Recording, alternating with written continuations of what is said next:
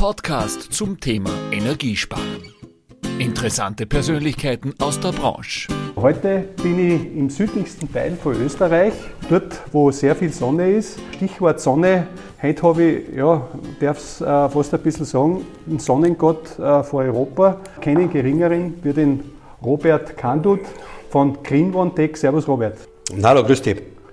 Robert, es war mir jetzt schon sehr lange ein Anliegen, einmal zu dir zu kommen. Stell dich kurz einmal vor, deine Firma, wie viele Mitarbeiter habt ihr und wie ist die derzeitige Situation bei euch? Ja, das Erste, was ich sagen möchte, also Sonnengott klingt ein bisschen komisch, wenn einer sagt Sonnenkaiser, gefällt es mir recht gut. Oder Sonnenkönig oder Sonnengott eher nicht. Aber äh, in Summe, die Solarthermie, äh, die erlebt eine Renaissance. Also wir haben ja, ich bin jetzt seit über 30 Jahren selbstständig und wir haben schon sehr, sehr viel miterlebt mit unseren Mitarbeitern. Und das, was jetzt passiert, ist wieder genial. Das heißt, wir haben ja 2008 das Solarthermie in Europa den Höhepunkt erreicht. Und seit 2008 ist ja wirklich nur mal einseitig gefördert worden. Es ist einfach nur mal die Photovoltaik gefördert worden. Und das ist runtergegangen seit 2008. Und ich muss sagen, wir erleben das wieder, dass seit zwei Jahren, seit zweieinhalb Jahren der Markt wirklich wieder steigt und ich bin sehr, sehr zufrieden. Wir haben im Jahr 2021 ein Wachstum von über 60 Prozent gehabt und wir liegen heuer wieder auf ein Wachstum zurzeit von über 50 Prozent. Also zurzeit bin ich sehr, sehr, sehr zufrieden. Robert, auf das kommen wir dann auch im Detail noch zurück. Derzeit ist die Situation ja so, dass wir in einer Zeit leben, die man kann wirklich sagen, ein bisschen vom Wahnsinn oder extrem vom Wahnsinn geprägt ist in einem Umbruch. Wie ist derzeit die Lage aus deiner Sicht? Erlebt die Solarthermie, wie du schon angeteasert hast, eine Renaissance, ein Comeback? Wie stellt sich dir die Situation am Markt dar? Also ich bin ja der Obmann von Austria Solar und immer Verfechter von Solarthermie.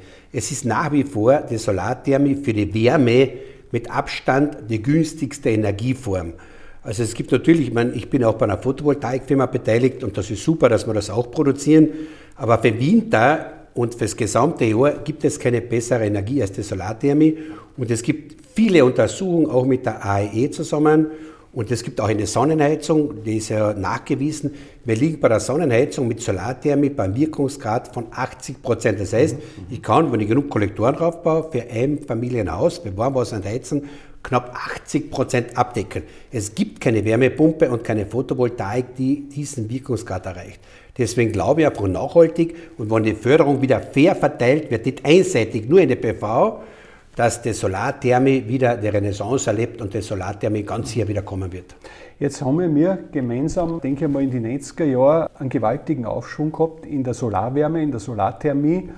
Und wie wir wissen, ich glaube 2008 war das dann, wo das dann abgebrochen ist und sehr viel auch von Förderungen oder nicht mehr Förderungen abgehängt ist. Ja, du hast es ja schon angesprochen. Meine Frage in dieser Richtung ist an dich, ist es überhaupt gut und wichtig, dass die Politik da ständig Finger im Spiel hat, weil es kann ja da auch gefährlich sein. Na, grundsätzlich ist das kann das nur von der Politik ausgehen. Grundsätzlich, es geht nicht anders. Eine Energiestrategie muss politisch, ich sage mal Minimum österreichweit, eigentlich europaweit ausgehen. Es geht nicht anders, dass wir abhängig sind. Wenn ich zurückdenke, 1973 haben wir den ersten Ölpreisschock gehabt, 1978 den zweiten und Europa hat jetzt 50 Jahre nichts gemacht.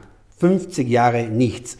Und ganz wichtig ist, dass ich auf das zurückkomme, was du gesagt hast, Selbstverständlich muss es politische Entscheidungen geben, aber die kann nicht von einem Jahr aufs andere sein. Das ist die Katastrophe. Jedes Mal eine Förderung, ein Jahr lang und dann vorbei, ein Jahr lang vorbei.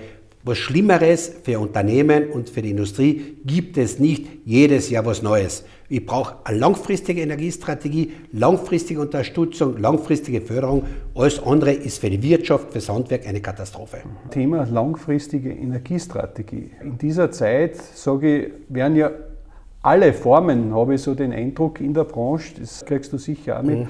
was nicht mit Öl und Gas zu tun haben, sexy. Ja, also es hat sich in den letzten Jahren Strom als sehr sexy mit Photovoltaik, Wärmepumpen herausgestellt. Diese Betrachtungsweise, ja, wenn man das so sieht, ist die Solarthermie überhaupt in der Lage, mit der Photovoltaik, sage ich jetzt einmal, den Ausfall sagen wir, wenn man jetzt vom Öl und Gas absieht, wenn das jetzt wegfällt, zu kompensieren? Wie ist da der Eindruck? Also es ist sicher möglich, nur wir haben jetzt eine, eine Anlassgesetzgebung, weil wir sagen, so jetzt muss ich, jetzt will die Politik, ich meine, das was eine Katastrophe ist, für mich unvorstellbar, jetzt möchte sie in einem Jahr das in Ordnung bringen, was er 50 Jahre versammelt hat. Wir haben 50 Jahre nichts gemacht, 50 Jahre. Mhm. Wir sind 50 Jahre, sind wir draufgekommen, wir haben einen autofreien Tag gehabt und haben 50 Jahre nichts gemacht. Hier auf einmal kommen wir drauf, dass wir kein Gas mehr von Russland nehmen dürfen.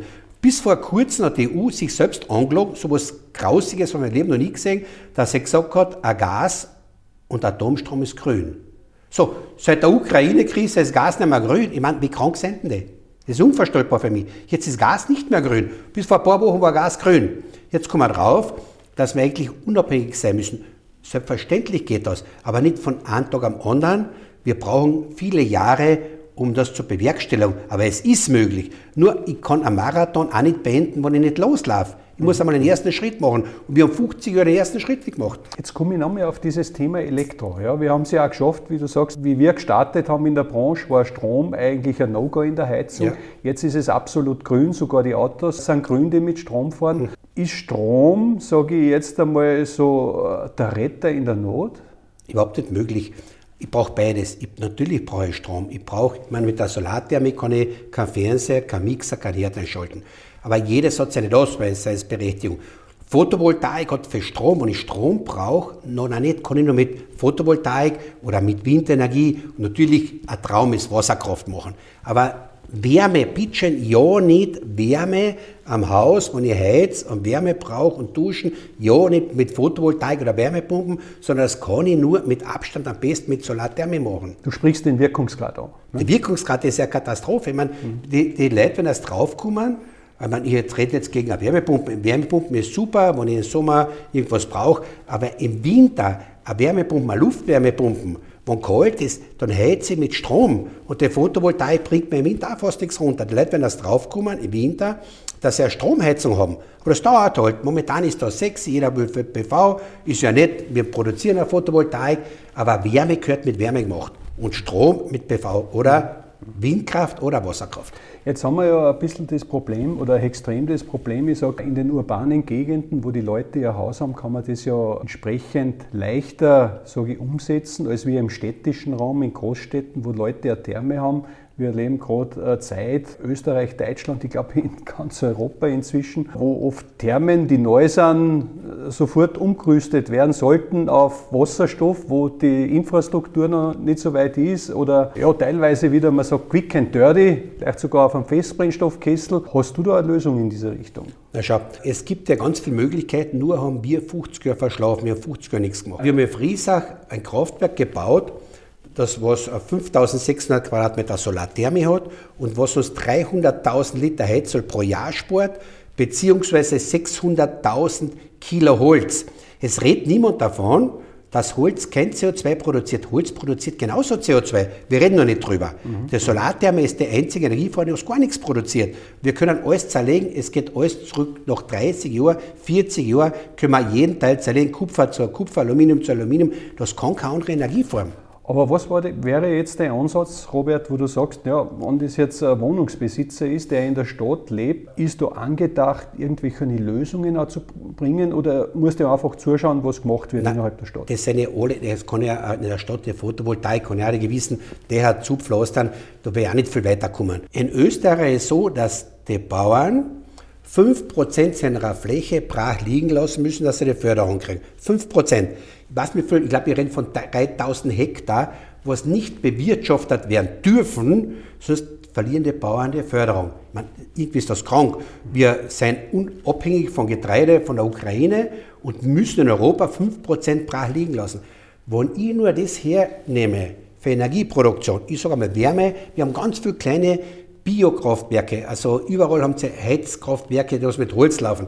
Und da gebe ich einfach dazu 3, 5, 10.000, 20.000 Quadratmeter thermische Kollektoren, die ich von Mai bis September zu 100% der Wärme ab. Da brauche ich nicht einmal ein Kilo Holz verheizen, wobei Holz genauso CO2 produziert. Wir blenden das nur aus, weil wir uns anlügen, aber Holz produziert auch CO2. Das kann ich mit einem Schlag wegkriegen. Alle Biomasseanlagen gehören einfach mit Solarthermie ausgerüstet. Die Flächen gibt es genug. Wir haben 5% brach liegen, die was wir nicht verwenden dürfen. Da tue ich eine Solarthermie mit der Biomasse um und decke das ab. Natürlich kann einer im Haus in der Stadt nichts machen für sich. Was soll er machen? Ein Balkon, ein PV auf. Mehr kann er nicht machen. Es ist interessant. Das heißt, wenn ich deinen Worten entnehmen kann, wir können gar nicht so schnell sein für das, was wir verpasst haben. Wir können nur Schadensbegrenzung. Äh Geht nie mehr. Also ich kann ja nicht, nicht sagen, so, äh, jetzt komme ich drauf, ich vergleiche das mit einem Marathon. Jetzt geht es am Marathon und, und, und fünf Stunden später warte ich, dass ich in zwei Stunden ins Ziel komme. Mhm. Ist vorbei. Das geht nicht mehr. Mhm. Ich schaffe das nicht mehr. Wir brauchen um das Ganze umzustellen, mindestens 20 Jahre. Mhm. Aber ich brauche eine langfristige Strategie, die haben wir einfach nicht. Jetzt haben wir eine Förderung, eine, wo eh keiner mehr zusammenkommt, kein Handwerker kommt zusammen. Ich kriege schon bald mehr Förderung für Heizkesseltausch von den Ländern und vom Bund, als was das ganze Zeit kostet. Es wird jetzt schneller gehen. Ich habe das Handwerk nicht, ich habe es einfach nicht, ich habe die Lehrlinge nicht, ich bringe das nicht mehr zusammen. Es funktioniert nicht, es geht einfach nicht. Ich habe bring die PS nie mehr an Boden. Ich muss wie viele Benzin rein Robert, ich komme mal ein bisschen zu dir. Ja. Ich glaube, in der Branche kennt dich so ziemlich jeder. Du bist einer von der ersten Stunde, bist in Österreich so ein bisschen den amerikanischen Weg gegangen. Magst du ein wenig was erzählen von deiner Kindheit? Du hast mit den Händen gearbeitet, du hast das Handwerk erlernt. Hat mich eigentlich sehr berührt, muss ich sagen, wie ich das im Nachhinein gelesen habe und hast es dann geschafft, dass du eigentlich, ich glaube, zur Nummer 1 in Österreich von den Herstellern wirst. Äh, magst du ein bisschen was darüber erzählen? Wer war das für dich? Was hast du gelernt? Ich habe eine Lehre machen müssen, weil wir einfach die finanziellen Mittel nicht gehabt haben, zu Hause für Schule zu gehen. Okay, war nicht ganz lustig, weil da bin ich um 5 Uhr in der Früh aufgestanden von Dehesberg, dreimal mit dem Autobus gefahren, mit dem Zug gefahren, bis ich zur Arbeit gekommen bin. Um Vier Stunden eine, am Tag habe ich gelesen. Zwei Stunden in die Arbeiten, zwei Stunden haben. Um fünf von heim weg, sie war bei der Arbeit. Mhm. Und dann äh, genauso am Abend wieder nach Hause. Jeden Tag, das vier Jahre lang. Und der Winter als Schlosser ist nicht lustig, weil es kalt war, Baustellen, war wirklich grausig. Und es ist so, dass 70 Prozent damals noch von meinem Gehalt, ich habe 812 Schilling gekriegt im Monat und davon sind fast 600 Schilling auf die Fahrtkosten raufgegangen, weil ihr Bus Stadtwerke, Bus, Zug, alles zahlen müssen. Hat aber auch funktioniert und dann war ich ausgelernt und gleich danach bin ich zum Bundesheer und dann zum Philips als Mechaniker. Mhm. Ich bin aber dann sehr schnell, ich habe gleich danach die Meisterprüfung gemacht in sehr kurzer Zeit und mit 22 war ich schon fertiger Schlossermeister und habe im gleichen Jahr wie Meister war, drei Monate später bei Philips einen Job gekriegt, habe schon 60 Mitarbeiter gehabt für ja. die Produktion. Also mein Job, mein Leben war Produktion und ich habe mich intensivst mit der Produktion beschäftigt. Und du sagst, dich hat immer das, der Werkstoff Metall auch fasziniert, ah, oder? Da, ja, eigentlich die Produktionsthemen. Metall war ich halt Schlosser, ja, habe halt Metall, hat mir sowieso getaugt, aber mir hat die Produktionstechnologien interessiert und ich war verantwortlich und in meinem Bereich, wir haben produziert 60.000 Damenrasierer pro Woche. Für das war ich verantwortlich, meine Leute. Also, und das ist alles auf Sekunden ausgetragen. Also du hast da die Damen glücklich gemacht zu dieser Zeit? Ähm, ja, ich hoffe schon. Aber ich meine, ich hoffe schon, dass er Freude gehabt hat, bei mir zu arbeiten. Also war, ich glaube, auch nicht der Chef. Aber in Summe war einfach die Produktionsaustaktung mein Thema. Und deswegen habe ich immer geschaut, Produktion, Produktion. Und das hat mich am meisten interessiert, wie Abläufe einer Produktionsablauf ist. Und dann sieben Jahre später hast du dich selbstständig gemacht, in einer Garage, äh, was ich so ausgehört habe. Wie hast du da überhaupt dann den Link in die Solarthermie geschafft? Im Leben gibt es ganz, ganz viele Zufälle. Mhm. Man, viele sagen Bestimmung, einige sagen, es sei nicht mal Fatalismus, was ich nicht glaube. Ich glaube wenig an Bestimmung. Ich glaube einfach, dass man selbst sehr viel entscheiden kann und seinen Weg einschlagen kann, was man will. Das glaube ich. Und ich wollte selbstständig werden, weil ich bei Philips weil ich nicht Akademiker bin, habe ich in sieben Jahren alles erreicht. Wie ich als Meister angefangen habe, war ich von der ganzen Fabrik und da waren 1000 Mitarbeiter und 20 Meister, war ich der schlecht bezahlteste Meister. Acht Jahre später, eben noch länger bei Philips gearbeitet, war ich der bestbezahlteste Meister mit 29, wie er aufgehört hat. Und das habe ich erreicht und dann habe ich den Plafond erreicht als Nicht-Akademiker beim Konzern, ist einmal vorbei. Dann habe ich gewusst, ich muss irgendwas anderes machen, egal was, ich wollte einfach selbstständig werden, ich dachte, jetzt bin ich relativ jung und ich muss noch was bewegen. Ich hätte was anderes auch gemacht. Das Solar war eher Zufall. Und dann bist du zu Sonnenkraft. Irgendwie kämen wir, glaube ich, zum Peter Brasser oder wie ist Nein, ich ja. bin selbstständig geworden mhm. und habe über die Selbstbaugruppe das gesehen, wie man Sonnenkollektor anbaut. Mhm. Und ich habe gedacht, Maria, schau, wie die arbeiten. Das ist ja sowas von unprofessionell. Was du von einer Fabrik rauskommst, wo alles automatisiert, mechanisiert ist und siehst, wie die gearbeitet haben, das war für mich damals Steinzeit. Mhm. Da denke ich mir, das kann ich total verändern, total verbessern. Und das habe ich dann gemacht und habe mir Werkzeuge gebaut, Konstruktionen gemacht und habe die Möglichkeit gehabt, damals beim Philips, dass ich durchgehend die Werkzeugbau verwenden habe dürfen. Und ich bin jeden Tag auf die Nacht und meinen Urlaub, im Urlaub genommen und meine Maschinen, Werkzeuge, alles selber gebaut. Mhm. Mein Urlaub. Und alle Werkzeuge, alles selber konstruiert, gezeichnet, gebaut und habe durch, wirklich durchgearbeitet. Ich habe auch gehört, du hast so im Monat in deinen Anfängen um die 300 Stunden. Das ist lang gegangen. Ja? Die 300 Stunden sind lang gegangen. Ich mhm. wirklich immer ich Sonntag, Mittag frei gehabt. Also ich habe immer durchgearbeitet. Mhm. Ich habe nachher, wie selbstständig war, noch immer vier bei Philips gearbeitet, von 5 in der Früh bis 3 Uhr Nachmittag und ab 3 Nachmittag zu meiner Firma und da weitergearbeitet. Mhm. Und die ersten 50 Anlagen habe ich selber aufgebaut, am Abend und am Wochenende habe ich die ersten Solaranlagen selber montiert. Und ich sage jetzt einmal, weg von der Fertigung, dieses Thema Solarthermie, war das für dich auch damals wahrscheinlich schon was Besonderes, dass du sagen hast, Kinder, du produzierst jetzt was Nachhaltiges? Als, oder also, nachhaltiger wie Damenrasierer? Wenn, wenn, wenn ich ganz ehrlich bin, ich bin immer ehrlich, mir ist es gegangen, irgendeine Art selbstständig zu sein. Natürlich, wenn du das noch verknüpfen kannst mit Nachhaltigkeit, ist noch schöner. Aber das, meine Antriebsfeder war nicht irgendwas Nachhaltiges. Damals, natürlich lernt man mit der Zeit, man kommt da rein, man sieht andere Sachen, aber meine, meine Triebfeder war ganz sicher nicht eine Nachhaltigkeit. Mhm. Meine Triebfeder war, irgendwo selbstständig zu sein und Erfolg zu haben. Das war meine Triebfeder. Natürlich kommt man in Kreisen rein, wo man dann über Nachhaltigkeit redet, mit den und den, da fängt man schon an das Denken an danach, mhm. aber meine Triebfeder war das nicht. Mhm. Robert, was viele ja auch interessiert, korrigiere mich, wenn ich falsch liege, aber du bist ja inzwischen global bis zu die 30 Firmen irgendwo beteiligt. Ja. Unsere Hörer würde interessieren, welche Firmen sind das oder was sind so die wichtigsten fünf Player am Markt, äh, wo du auch so ein bisschen deine Hand drauf hast? Ja, es sind in Summe, vielleicht vorweg, weil du meinst, Marktführer in Österreich, ja. wir haben in Europa einen Marktanteil von über 35 Prozent. Also wir sind mit Abstand Marktführer in Europa.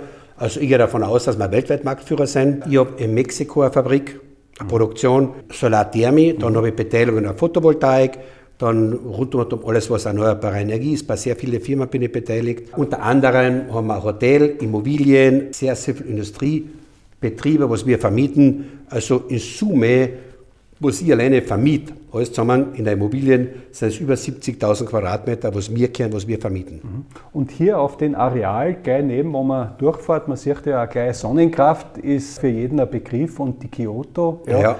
kehren die auch zu diesen Bereichen dazu, wo deine Beteiligungen ja, sind? Ja, ich bin ein Gründer von der Kyoto, die habe ich damals noch gegründet als als Robert Kandut. Mhm. Mittlerweile ist das, die ganzen Anteile sind immer hin und her gegangen. Jetzt bin ich noch immer Gesellschafter. Ich bin in der Kyoto Mitgesellschafter. Aber mit der Peter Braser, mein Kollege, mit dem, was ich jetzt mittlerweile 30 Jahre eine Freundschaft und Geschäftstätigkeit verbindet, der ist Hauptgesellschafter. Ich bin Mitgesellschafter. Ich bin auch bei der Sonnenkraft Mitgesellschafter und bei vielen anderen Unternehmern und Immobiliengesellschafter. Mhm, mhm. Bevor wir jetzt zum Schluss kommen, Robert, noch eine Frage.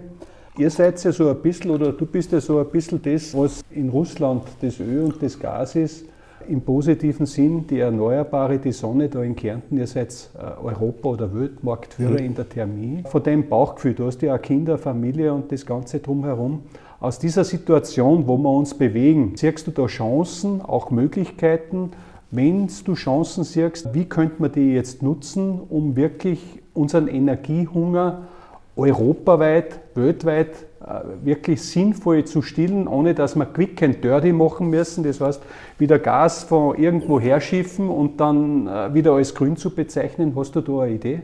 Na, grundsätzlich werden wir eine gewisse Zeit natürlich, und ich würde die EU warnen davor, jetzt irgendwie mit Russland einen Krieg zu beginnen wegen Gas. Wir sind zurzeit abhängig. Wir müssen einfach langfristig denken und sagen, so, wir machen einen, einen strategischen Plan der was 10 auf 15, 20 Jahre ist und sagt, wie kann ich unabhängig werden? Und je mehr wir Druck aufbauen auf Russland, je teurer wird das Gas. Also das ist kontraproduktiv. Wir brauchen das Gas von Russland, es wird nicht anders gehen. Mhm. Na, haben wir es halt mit den arabischen Ländern verpackelt. Das ist ja nicht anders, sind wir wieder abhängig. Seit 50 Jahren oder noch länger sind wir abhängig. Das heißt, es, ist, es gibt die Möglichkeit, wir können uns energieunabhängig machen. Wir haben wahnsinnig viel Brachflächen, wir haben Dachflächen, alles zur Verfügung mit denen wir jetzt nicht ausgehen. Wir werden unbedingt die Brachflächen, die was wir zur Verfügung haben, genauso verwenden müssen. Es wird nicht anders gehen. Und das nur einmal zum Schluss, dort wo Wärme gebraucht wird, muss das gesetzlich auch mit Solarthermik gemacht werden. Wir haben ein paar tausend Biomasseanlagen, große, so mittelgroße Fernwärmeanlagen, die was mit Holz laufen, die kehren einfach mit Solarthermik ausgerüstet. Ich darf im Sommer kein Holz mehr verheizen, Holz verbraucht, verursacht genauso CO2, das vergessen wir immer nur. Und die ganzen Biomasseanlagen, die können den Sommer mit Solarthermie betrieben, im Winter mit Holz und den Rest für Strom mit Windkraft, Photovoltaik und Wasserkraft genauso ausbauen. Mhm. Es ist möglich, ich brauche einfach wirklich eine langfristige Strategie, nicht so wie jetzt Anlassgesetzgebung, von heute auf morgen erhöhen wir die Förderung. Das ist ein kompletter Quatsch. Es bringt uns nicht weiter, die Förderung zu erhöhen. Wir Ohne Strategie geht es nicht. Wir haben ja das Thema derzeit äh, mit den ganzen Teuerungen, Lieferengpässen, ganz zu schweigen vom Facharbeitermangel. Wie geht es ihr damit um, was diese ganzen Materialkosten und Lieferketten betrifft? Seid ihr da einigermaßen positiv unterwegs? Wahrscheinlich hat es euch sicher auch so getroffen, oder? Überall trifft uns, aber die ganze, in Wirklichkeit ist es so, wenn man aus der Vogelperspektive draufschaut, kostet der Rohstoff gar nichts. Weil wenn wir Kupfer fördern, dann ist das Kupfer, wir graben es aus, dann ist Arbeit, wir schmeißen kein Geld ins Loch rein. Also der Rohstoff an sich selber kostet gar nichts. Das ist einfach immer die Wertschöpfungskette. Und das, was heute passiert, ist ein reines Casino. Es sind viele Mächte im Spiel, die was Zocken und Casino spielen. Dass auf einmal der Strompreis vervierfacht. Jetzt sage ich, in Österreich haben wir den Strom aus Wasserkraft. Das Wasser kostet nichts, das ist gratis. Warum kostet der Strom das Vierfache? Muss man hinterfragen, warum? Es gibt keinen Grund dazu. Es gibt keinen Grund, dass das Ölpreis so teuer ist. Es gibt keinen Grund, dass, das ist alles Spekulation aufgebaut und es wird in ein, zwei Jahren, weil sich das niemand mehr leisten kann, die ganzen Rohstoffpreise wird es auch wieder runtergehen, weil kein Mensch sich diese Strategie von der Zuckerei leisten kann. Die, was jetzt zucken, die werden ein Vermögen verdienen, Milliarden, hunderte Milliarden verdienen und das wird wieder rund gehen. Es ist ein reines Casino, was heute da ist. Und das heißt aber, wenn das aus dem Mund kommt und das ist da beträchtlich, dann heißt das auch, dass wir zwar alle schimpfen gegen diesen wirklich extrem schlimmen Krieg, aber trotzdem davor intern nicht davon scheuen, dass wir diese Situation auch in verschiedenen Bereichen ausnutzen. Habe ich das richtig verstanden? Ja, der Krieg ist ein Aufwecker einmal. Ich meine, die, die, der Krieg ist so, jetzt, wie kann ich das sagen, Westen aufweckt man noch 100-jährigen Schlaf. Wir waren das jetzt auch von das Märchen. Jetzt haben wir 100 Jahre geschlafen und hier jetzt auf einmal nur durch so schlimmer immer jeder Krieg ist, auf einmal, wenn man aufweckt, dann kommen wir drauf, dass es so nicht geht. Aber das hätten wir 1973 schon drauf kommen müssen. Beim ersten Ölpreis schon kann man nichts gemacht. 78, 79, 2008, 2009, 2012 hätte es ja der Ölpreis nicht auf Höchststand. Wir haben ja schon weit höhere Rohstoffpreise gehabt als heute. Das stimmt ja alles nicht. Das ist alles Zuckerei. Kann das schon ein bisschen sein? Ich muss sagen, ich habe ja viele Gespräche geführt, auch mit Leuten, die gesagt haben, ja, ich habe eine Ölheizung, ich würde gern Solar aber das Ding, das wird einfach nicht kaputt und damit war es einfach erledigt. Und ich kann mich auch noch erinnern, du bist ja selber der Redelsführer im Bundesverband Solar, wo wir vor Jahrzehnten schon mhm. das Blut aufgeschmiert haben. Öl wird Blut kosten, heute sind wir so weit. Ja. Sind wir da zu wenig ernst genommen bei der Arbeit? Also ganz sicher, wenn ich, wenn ich 50 Jahre schlafe, ich sage jetzt einmal, jetzt fällt mir sein, das ist ja da ein größeren Schlaf. Also wir haben 50 Jahre nichts gemacht. Und wir brauchen hier eine Energiestrategie, die, die haben wir 50 Jahre vertan oder noch länger. Aber der erste Schock war vor 50 Jahren. Wir brauchen eine Strategie. Europa muss unabhängig werden. Es kann nicht sein, dass Europa energieabhängig ist. Wir, wir importieren ja 60, 70 Prozent der Energie. Das kann es ja nicht sein. Wir haben Flächen, man, wenn man wirklich nochmal aus der Vogelperspektive drauf schaut, wir zahlen in den Bauern eine Prämie, dass sie 5% von seinen Acker brach liegen lassen. Man, ist das nicht krank? Ich zahle es ihnen ein Geld, dass sie es nicht bebauen, dass mein Ocker nicht bebauen und importieren die ganzen Sojasachen, alles von der Ukraine oder vom weltweit. Soja kommt ja weltweit von Argentinien, Brasilien, überall her und sollen unsere Bauern Prämie für brach liegen lassen. Aber ist das nicht krank? Und wenn ich diesen, diese Flächen hernehme, da brauche ich keine Energie mehr importieren. Die kann ich selber produzieren. So krank ist Europa in sich selber. Robert, du hast zwischendrin was gesagt und da bin ich ja ganz mit dir. Wie bringen es wir der Politik bei? Hast du da eine Lösung? Weil wenn es die Politik nicht macht, wird es keiner machen. Na, jetzt, jetzt kommen sie ja drauf. Jetzt, jetzt durch die Ukraine-Krise, jetzt fangen sie das erste Mal nachdenken an. Nur, nochmal, ich darf keine Anlassgesetzgebung machen und das Kind mit dem Bad ausschütten. Ich muss ja mehr, ich brauche das Handwerk dazu. Wir, wir werden mir jemals die Kollektoren, egal ob es Photovoltaik, Solartherme aufbauen, wo ich die Lehrlinge nicht habe, wo ich das Handwerk nicht habe. Ich brauche die Basis. Ich kann ja nicht auch da aufbauen, wo ich kein Fundament habe. Und die EU fängt jetzt ein Dachbauen an, ohne ein Fundament zu haben. Das gibt es auf der ganzen Welt nicht, was die Europa tut, was Österreich macht, die Regierung macht. Ich brauche ein Fundament. Und das Fundament sind die Handwerker, die Basis. Das muss ich aufbauen und dann kann ich weiterdenken. Sonst wird das nicht funktionieren. Würde sich das jetzt nicht so schlimm, dass Sie es auch als Chance anbieten, wo wir keine, Handwerker haben? Ich habe erst äh, letzte Woche gehört, ich habe Photovoltaik zu ich habe aber keinen, der es montiert. Ja. Es gibt keine. Ja. Ja. Dass das auch eine Chance wäre, ich sage einmal wirklich Leute, die flüchten, vor dem Krieg flüchten, und da mache ich jetzt nicht nur die Ukraine, diese schnellstmöglich in den Kreislauf zu integrieren, um wieder Fachkräfte zu Das ist ein Muss. Das ist ein Muss. Das ist eine Forderung. Es kann nicht sein, wir brauchen die Mitarbeiter. Wenn wir haben ein Hotel in Klagenfurt, wir haben 108 Zimmer, wir kriegen keine Mitarbeiter. Und in die Zimmer und, und egal was ist, wir haben nur mehr, immer mehr Ausländer. Wir brauchen die Ausländer, die Flüchtlinge, ob es Flüchtlinge sind, Ausländer, wir müssen nach Osten hinaufmachen. Wir brauchen Leute, die was arbeiten wollen, sonst werden wir das nie schaffen.